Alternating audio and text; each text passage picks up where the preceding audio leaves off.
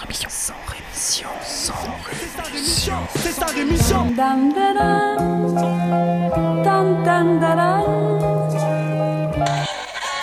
Cracheur de mon sang rémission. Des médias en masse, leur discours fout des audits. Tu parles du bruit et des odeurs, les plus polis parlent d'exotisme. Équipe d'acharnés sans rémission, pourquoi on se calmerait?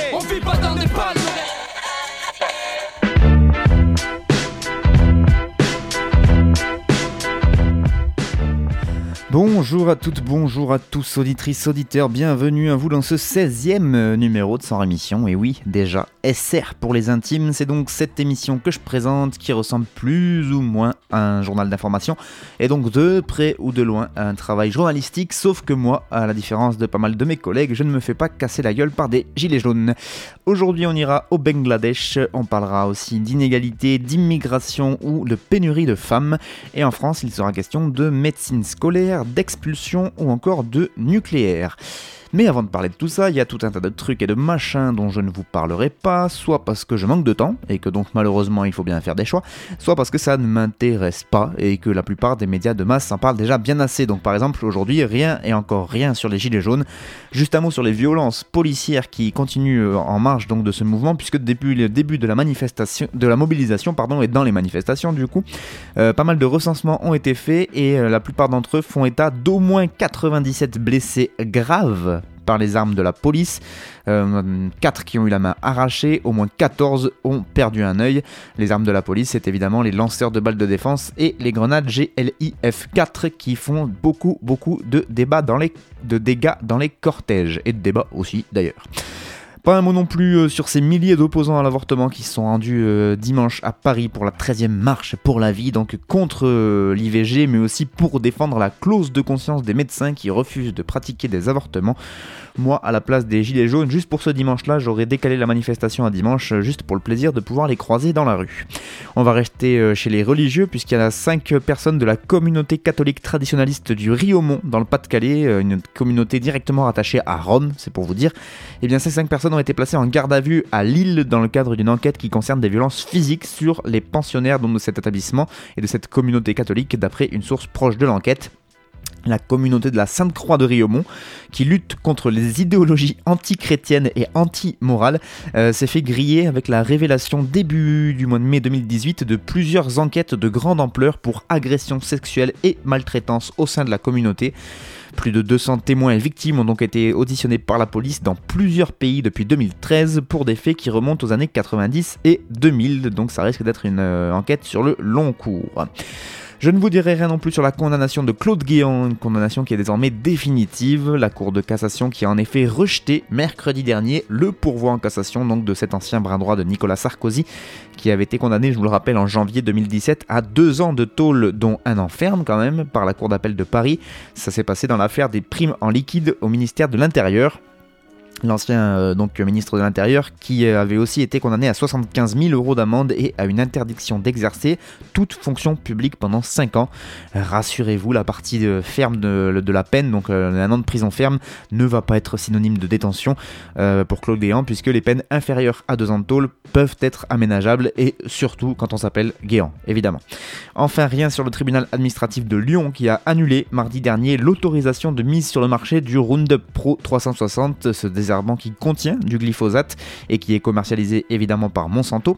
Ce pesticide doit être considéré comme une substance dont le potentiel cancérigène pour l'être humain est supposé, donc selon le tribunal, et donc bah, il peut causer le cancer. Pour arriver à cette conclusion, les juges du tribunal administratif de Lyon se sont appuyés sur les études du Centre international de recherche sur le cancer. L'ANSES, pourtant, l'Agence nationale de sécurité sanitaire de l'alimentation, de l'environnement et du travail, avait pourtant donc autorisé ce produit en mars 2017. Les juges estiment qu'elle a commis une erreur d'appréciation au regard du principe de précaution. Voilà, on n'a qu'à appeler ça une erreur d'appréciation, ça passe beaucoup mieux. Dans le monde, pas un mot sur le Mexique, où l'explosion d'un oléoduc a fait au moins 85 morts et 74 blessés selon les derniers bilans. Des bilans d'ailleurs qui ne cessent de s'alourdir au fil des heures et au fil des jours. Il s'agit d'une des plus meurtrières explosions d'éléoducs dans le monde depuis 25 ans. Un drame qui s'est déroulé vendredi dernier à 120 km au nord de la capitale Mexico. Euh, en fait, c'est le percement clandestin d'une canalisation par des trafiquants de carburant qui a ensuite attiré pas mal euh, d'habitants sur place pour euh, venir donc récupérer du carburant muni de seaux et de jerrycans, alors même qu'une pénurie touche le pays et le Mexique à la suite donc de l'offensive du nouveau gouvernement contre ces vols. Et donc, suite à ces à cette pénurie, beaucoup d'habitants s'étaient rendus sur place, le liquide s'est ensuite inflammé alors qu'une centaine donc d'entre eux étaient autour de l'oléoduc. Rien non plus sur ces huit casques bleus tchadiens qui ont été tués dimanche dernier dans une attaque terroriste euh, d'un camp de la mission de l'ONU dans le nord-est du Mali. Euh, en avril dernier, déjà des tirs sur ce camp de la MINUSMA euh, à Aguelok avaient déjà coûté la vie à deux casques bleus tchadiens et en avaient blessé plusieurs autres. Je ne vous parlerai pas non plus de ces deux hommes qui ont été arrêtés après l'explosion d'une voiture piégée samedi dernier à Londonderry, c'est ce qu'a annoncé dimanche la police d'Irlande du Nord, qui attribue donc cette attaque à un groupe républicain dissident. Les deux suspects sont âgés d'une vingtaine d'années et les enquêteurs pensent que c'est la nouvelle IRA, qui est donc une branche dissidente de l'IRA euh, traditionnelle, l'armée républicaine irlandaise, donc cette nouvelle IRA qui serait derrière cette attaque. Je ne vous parlerai pas non plus du Soudan, ces trois personnes qui ont été tuées jeudi lors des manifestations anti-gouvernementales du côté de la capitale Khartoum. Le Soudan, je vous le rappelle, qui est secoué par des manifestations quasi quotidiennes depuis le 19 décembre dernier, des manifestations qui ont été déclenchées par la décision du gouvernement de tripler le prix du pain. Manifestations qui se sont ensuite transformées en contestation générale contre le président Omar al-Béchir qui est au pouvoir au Soudan depuis un coup d'État en 1989. Cette vague de protestation dans le pays a déjà fait 24 morts selon un bilan officiel qui avait été donné avant les dernières manifestations de jeudi dernier. De leur côté, les ONG internationales ont plutôt évoqué une quarantaine de morts dont des enfants et des personnels médicaux. Enfin, je ne vous parlerai pas de ce probable nouveau naufrage au large de la Libye, selon les témoignages de trois personnes qui ont été rescapées Trois personnes rescapées qui ont été sauvées samedi dernier. Euh, leur canot pneumatique transportant 120 hommes, femmes et enfants partis il y a deux jours des côtes libyennes à chaviré. Seuls euh, ces trois-là ont été retrouvés pour l'instant. Je vous rappelle que selon l'Organisation internationale des migrations, c'est 2297 hommes, femmes et enfants qui sont morts ou qui ont disparu en Méditerranée pour l'année 2018.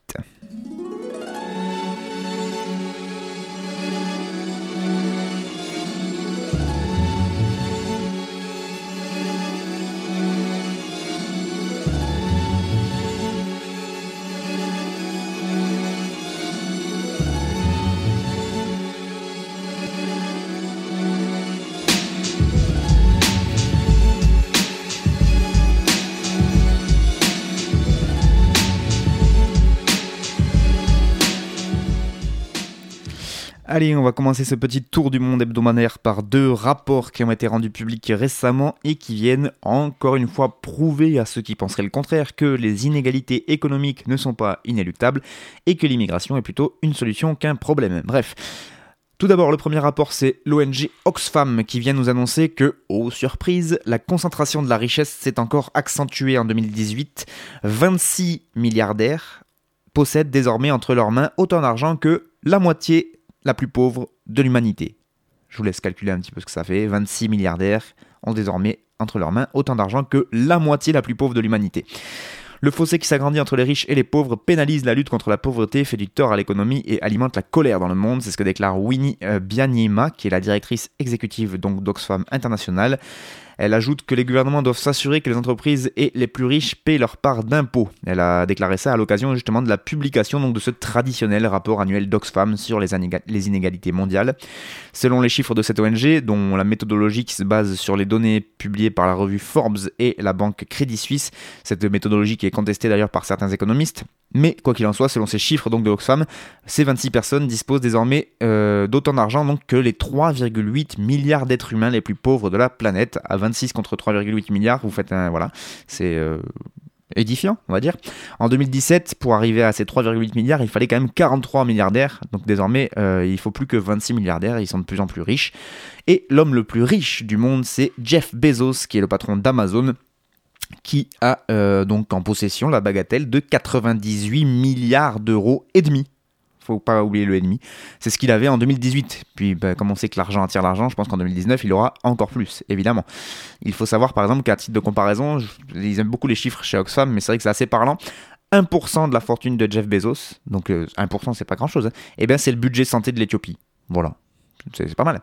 D'une manière générale, la fortune des milliardaires dans le monde a augmenté de 900 milliards de dollars en 2018, soit au rythme de 2,5 milliards de dollars par jour alors que de son côté, euh, donc la fortune de la, si on peut parler de fortune, de la moitié la plus pauvre de la population de la planète a elle chuté de 11%. Évidemment, le nombre de milliardaires a d'ailleurs doublé depuis la crise financière de 2018, souligne Oxfam, en constatant que les riches bénéficient non seulement d'une fortune en pleine expansion, mais aussi de niveaux d'imposition les moins élevés depuis des décennies.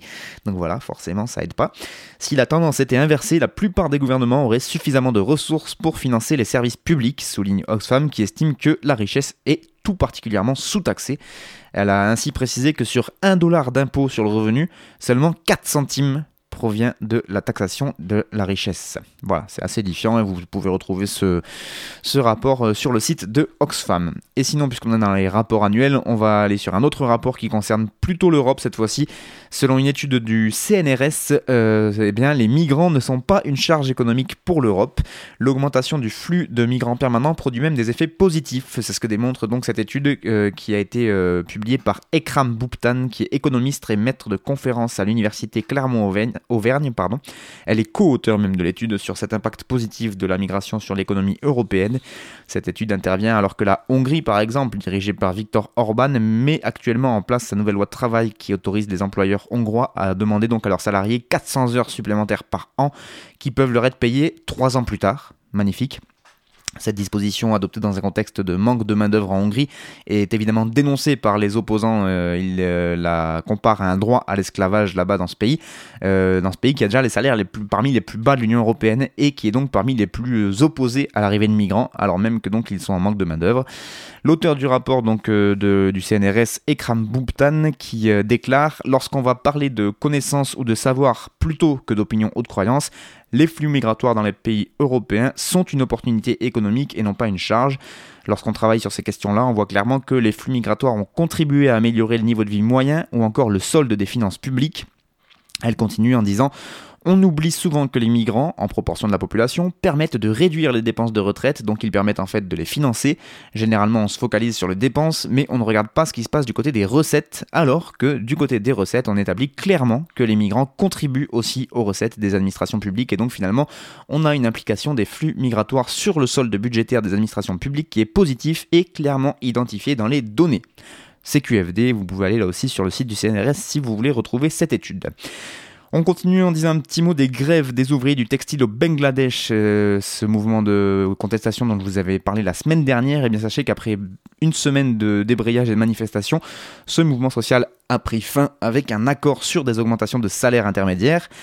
Victoire, me direz-vous? Oui, mais pas tant que ça, parce qu'il y a quand même de nombreux employés qui sont venus reprendre le boulot après la grève et qui ont réalisé qu'en fait ils avaient été virés entre temps. Bah oui, hein, droit de grève au Bangladesh, c'est un concept.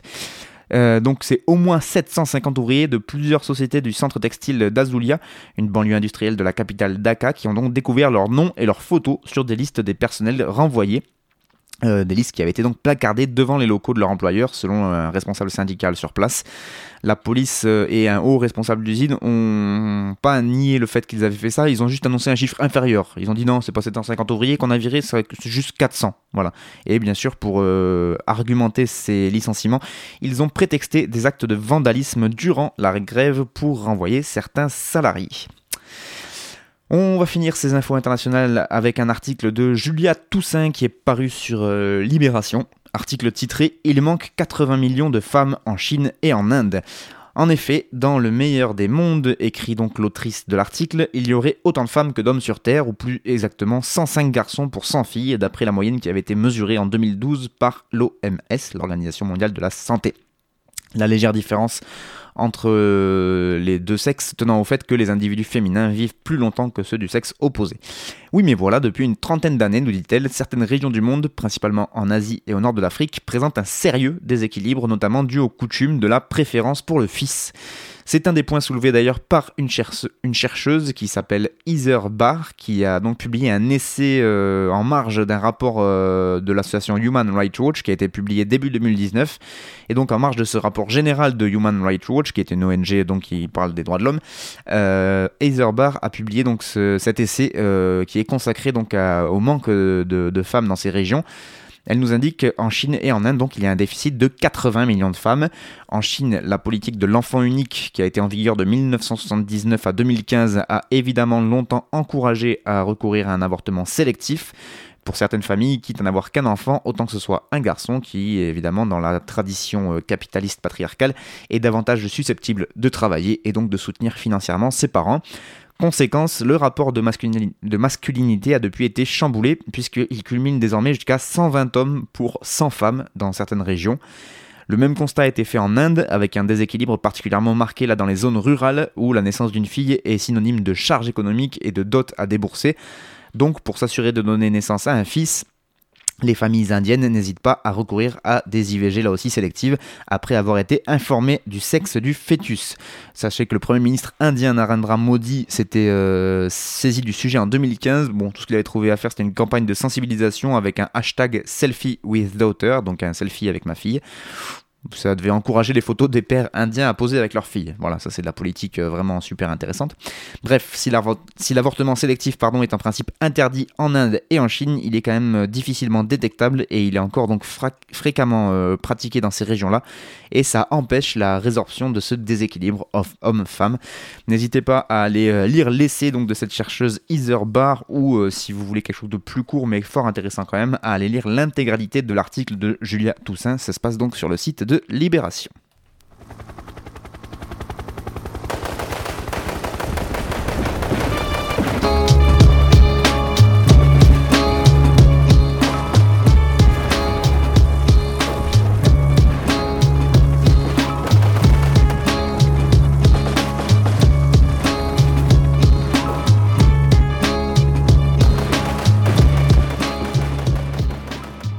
On passe aux informations nationales et on commence ces infos avec un chiffre assez hallucinant, c'est que la France qui compte désormais moins d'un millier de médecins scolaires, moins d'un millier de médecins scolaires pour 12,5 millions d'élèves.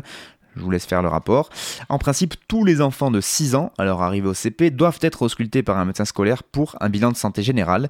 C'est obligatoire. Sauf que, euh, nous dit Marianne Barré, qui est la secrétaire générale du euh, SNMSU UNSA, qui est le syndicat majoritaire qui représente les médecins scolaires, sauf que seuls 24,8% des enfants ont effectivement fait ce bilan avec des écarts entre départements allant de 0,8% à 100%. C'est-à-dire qu'il y a des départements où il y a seulement 0,8% des enfants qui ont le droit à ce bilan de santé qui est normalement obligatoire. Et il y a quand même des bons élèves avec des départements où il y a 100% d'enfants qui sont passés devant un médecin scolaire. Le nombre de médecins scolaires qui vient donc de tomber sous la barre des 1000, ils sont désormais 976 professionnels en activité pour, je vous le disais, 12,5 millions d'élèves. Certains départements n'ont aujourd'hui plus du tout de médecins scolaires, comme l'Indre par exemple, déclare Patricia Colson, qui est donc euh, fait partie de l'autre syndicat, euh, le deuxième syndicat représentatif pour euh, ces médecins scolaires. Un tiers des postes des médecins scolaires ne sont pas pourvus, et même un sur deux en Seine-Saint-Denis par exemple. En octobre 2017, l'Académie de médecine avait rendu un rapport sur la situation alarmante de la médecine scolaire en France, en faisant état par endroit d'un seul médecin censé prendre en charge 46 000 élèves quand même. Les conséquences de cette pénurie très concrète touchent évidemment, et comme souvent, en premier lieu les enfants de familles défavorisées. Ceux-là même dont les parents connaissent déjà beaucoup de difficultés pour payer la nourriture, un logement, qui n'ont ni le temps, voire pas les moyens de faire les démarches pour aller voir un médecin de ville.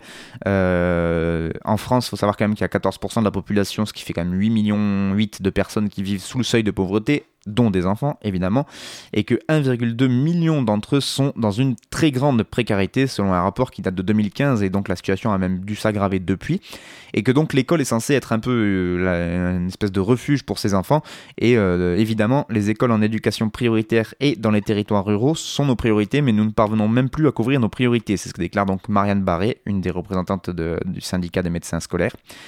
Le plan pauvreté annoncé début septembre par Emmanuel Macron l'a beaucoup déçu, dit-elle. Il n'y a pas grand-chose nous concernant si ce n'est cette idée de faire appel à la médecine générale pour le bilan de santé à 6 ans. Elle déclare Ce n'est absolument pas une solution. Ce bilan de santé est surtout important pour les enfants des milieux défavorisés et tout l'intérêt, justement, était que l'examen se fasse à l'école sans que les parents n'aient à faire de démarches ni à avancer les frais. Pour l'autre syndicaliste Patricia Colson, Les médecins généralistes sont débordés, ils n'arrivent pas ils n'arrivent déjà pas à assurer toute leur mission. Alors comment pourraient-ils prendre en charge aussi la médecine scolaire? Elle pointe euh, enfin le manque de formation spécifique pour détecter les, les pathologies induites par l'école, comme le stress, la peur de l'échec, le harcèlement, tout ce qui est dysorthographie, dyslexie, etc.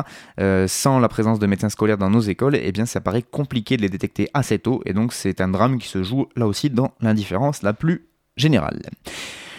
On continue en parlant du nombre d'expulsions en France qui a encore battu un record cette année. Le total des éloignements d'étrangers en situation irrégulière est en effet en hausse de 13,6% et concerne donc près de 20 000 personnes selon les chiffres de l'OFPRA, l'Office français de protection des réfugiés et apatrides qui porte assez mal son nom. Les expulsions forcées progressent de 10%, donc une augmentation de 20% sur deux ans, ce qui est un record. Les éloignements forcés concernent 15 000 migrants et sont le signe d'un renforcement de la lutte contre l'immigration irrégulière de la part du gouvernement. Dans le même temps, les demandes d'asile ont, elles, augmenté de 22% sur l'année 2018, euh, puisque c'est au total 123 000 dossiers qui ont été traités. Donc la France s'affirme désormais comme le deuxième pays de demande d'asile en Europe, juste derrière l'Allemagne qui en est à 174 000 dossiers. L'Italie, par exemple, de son côté, avait enregistré 54 000 dossiers en 2018, donc c'est quand même plus de deux fois moins. Euh, en revanche, bizarrement, le nombre d'attributions du statut de réfugié, lui, est resté le même. C'est quand même bizarre, il y a de plus en plus de réfugiés, mais enfin il y a de plus en plus de migrants qui arrivent en France pour demander ce statut-là, mais c'est le même nombre qui reste, donc euh, voilà, on est clairement sur du quota. L'OFPRA a en effet accordé l'asile à quelques 24 000 personnes sur 123 000 dossiers, je vous laisse faire le compte là aussi. C'est donc un chiffre stable par rapport à 2017 plus d'un demandeur d'asile sur trois, c'est-à-dire 37% euh, de demandeurs d'asile ont été placés sous la procédure de Dublin. Donc euh, ils ont demandé l'asile ailleurs dans l'Union européenne, en Italie ou en Allemagne. Enfin, les demandeurs d'asile, apprend-on dans ce, dans ce rapport donc annuel, provient en premier lieu d'Afghanistan, euh, qui est considéré, je vous le rappelle, par la France comme un pays sûr, évidemment. Et ensuite vient la Guinée, l'Albanie, la Géorgie, la Côte d'Ivoire ou encore le Soudan. Enfin, l'immigration familiale, qui représente une bonne majorité des flux migratoires de long terme, est stable, nous dit ce rapport. Toujours dans notre beau pays, un article paru sur le Bondi Blog, un article écrit par Laure Peshkeshian qui nous parle de la 16e chambre du tribunal de grande instance de Bobigny. C'est cette chambre qui a accueilli euh, jeudi dernier euh, trois inculpés. Tous dans le même cas, c'était des passagers de vol Air France qui sont accusés d'avoir retardé le décollage. Tout ça parce qu'ils s'indignaient des conditions de transport de sans-papiers justement en cours d'expulsion du territoire français. Euh, on a parlé juste au-dessus, donc avec les chiffres, et bien là c'est un exemple concret. Et donc la journaliste du Bondi Blog, Laure Peshkeshian, a décidé de nous raconter ses audiences. Euh, vous pouvez aller sur le site du Bondi Blog pour avoir vraiment tout le détail. Mais donc on apprend qu'il y a par exemple Caroline, une inculpée qui est apparue sur d'elle, sereine et souriante quand elle s'est présentée à la barre du TGI. La 16e chambre correctionnelle est assez vaste pour qu'une vingtaine de militants qui étaient venus la soutenir puissent trouver une place. Elle n'est pas une habituée des tribunaux, Caroline, son casier est vierge et elle n'avait jamais rencontré de problème avec la justice avant ce fameux vol et donc qui s'est déroulé le 30 juillet 2018. Son mari est arménien, à Caroline, et donc en ce milieu d'été, ils se préparent à emmener leur fille de 14 mois rencontrer la grand-mère en Arménie. À l'aéroport de Roissy, euh, la petite famille embarque donc dans un vol Air France direction Erevan, la capitale de l'Arménie. L'avion est en retard et donc Caroline en profite pour aller changer sa fille aux toilettes. C'est alors qu'elle entend des cris qui proviennent de la cabine. Elle va voir avec son, bébé, dans les bras et elle découvre un homme qui est maintenu assis par des policiers qui porte un casque noir qui recouvre entièrement son visage. L'homme se débat et crie. Du coup, face à cette scène, Caroline est sous le choc. En larmes, elle s'indigne. Elle refuse de retourner s'asseoir comme si de rien n'était. Et donc, elle est finalement expulsée de l'avion sans sa fille et son époux. Et donc, aujourd'hui, le tribunal lui reproche d'avoir provoqué le retard de l'avion. Le procureur affirme le plus sérieusement du monde Ces agissements ont provoqué un retard inévitable de l'avion car tout déplacement peut déséquilibrer l'aéronef et entraîner sa chute. On voit que ce gars-là a sûrement travaillé dans l'aviation. Et donc l'avocat qui décide de défendre sa cliente, évidemment, et qui déclare elle a surmonté la part honteuse de nous-mêmes et elle n'a pas baissé la tête. Il insiste sur la publication euh, d'un avis qui a été rendu par la Commission nationale consultative des droits de l'homme qui appelle toute autorité publique à cesser les poursuites pour délit d'entrave à la circulation d'un aéronef dans ce type de cas. Et pour cause, Caroline est loin d'être la seule à être traînée devant les tribunaux pour justifier de ce délit. Par exemple, ce jour-là, euh, donc quand la journaliste du Pont du Blog euh, est allée au, tribunal de Bobigny, les procès se sont enchaînés et après celui de Caroline, c'est deux autres personnes qui se sont sont à leur tour euh, avancés à la barre. Ils ne se connaissaient pas avant d'embarquer dans le même avion Air France qui devait, aller, euh, qui devait les amener à Dakar le 31 décembre 2017. Et euh, Pour leur avocat, ces affaires sont liées et ils décrivent un mécanisme. Ils déclarent La personne reconduite à la frontière apparaît, un tissu dans la bouche, un casque sur la tête, les pieds et mains liés, elle est bâillonnée, elle hurle et se débat. Les gens vont réagir et l'administration va choisir des personnes au hasard dans le but de frapper les esprits et de leur dire Vous ne pouvez plus vous indigner dans ce pays. Autant d'images et de récits qui ne semblent pas bouleverser le procureur de Bobigny puisqu'il déclare La seule victime directe, c'est Air France grande classe. Et donc il fait ses réquisitions, un an de prison avec sursis pour euh, les deux du vol de Dakar, 1000 euros d'amende avec sursis pour Caroline. Les trois sont invités par la juge à revenir le 22 février prochain pour euh, connaître le délibéré. On finit en parlant de nucléaire avec la caravane de l'Atomic Tour qui est partie mercredi 16 janvier dernier de Bure dans la Meuse et qui est partie pour une durée de 8 mois sur les routes de France. Chacune des 50 étapes prévues de cette caravane sera l'occasion de diffuser une information indépendante sur le nucléaire civil et militaire et d'organiser des discussions publiques pour questionner l'attachement de la France à cette énergie du passé. C'est ce que déclare Atomic Tour donc dans un communiqué. Il y aura donc une camionnette et une caravane équipée d'un infokiosque qui vont permettre à un petit groupe de la lutte de Bure d'aller à la rencontre des habitants et des associations locales antinucléaires et de lutte contre les grands projets inutiles et imposés. L'idée est d'aller voir les groupes locaux pour recréer du lien et réfléchir aux perspectives de la lutte, si elle doit rester concentrée sur les équipements ou s'élargir au nucléaire et sans monde. C'est ce que déclare Angèle qui fait partie donc de cette caravane. Chaque étape donnera lieu à un événement dont la forme sera définie en fonction des envies et groupes locaux.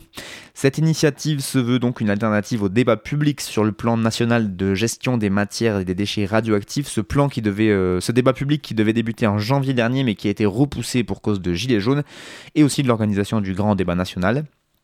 Il va durer trois mois, ce, trois mois, ce débat public. Il, est organisé par la commission, une commission particulière de la Commission nationale du débat public, qui est toujours présidée, je vous le rappelle, par Chantal Joanneau. Et donc, au menu des discussions, il y aura un certain nombre de projets comme CIGEO, contre lequel se battent les gens à Bure, mais aussi une nouvelle piscine qui est prévue pour l'entreposage de combustible MOX usé dans le centre de la France. Donc, c'est l'occasion d'en apprendre un peu sur les différents projets en cours. Toutes les associations locales opposées à CIGEO appellent à boycotter ce débat public en refusant de cautionner et de co-gérer ce projet en choisissant la couleur des fûts ou leur papier d'emballage. C'est là aussi ce qu'on peut lire dans le communiqué qui a été publié par l'Atomic Tour. N'hésitez pas à taper Atomic, A-T-O-M-I-K Tour 2019 pour avoir donc le résumé de toutes les étapes à venir de cette grande caravane pour les 8 prochains mois.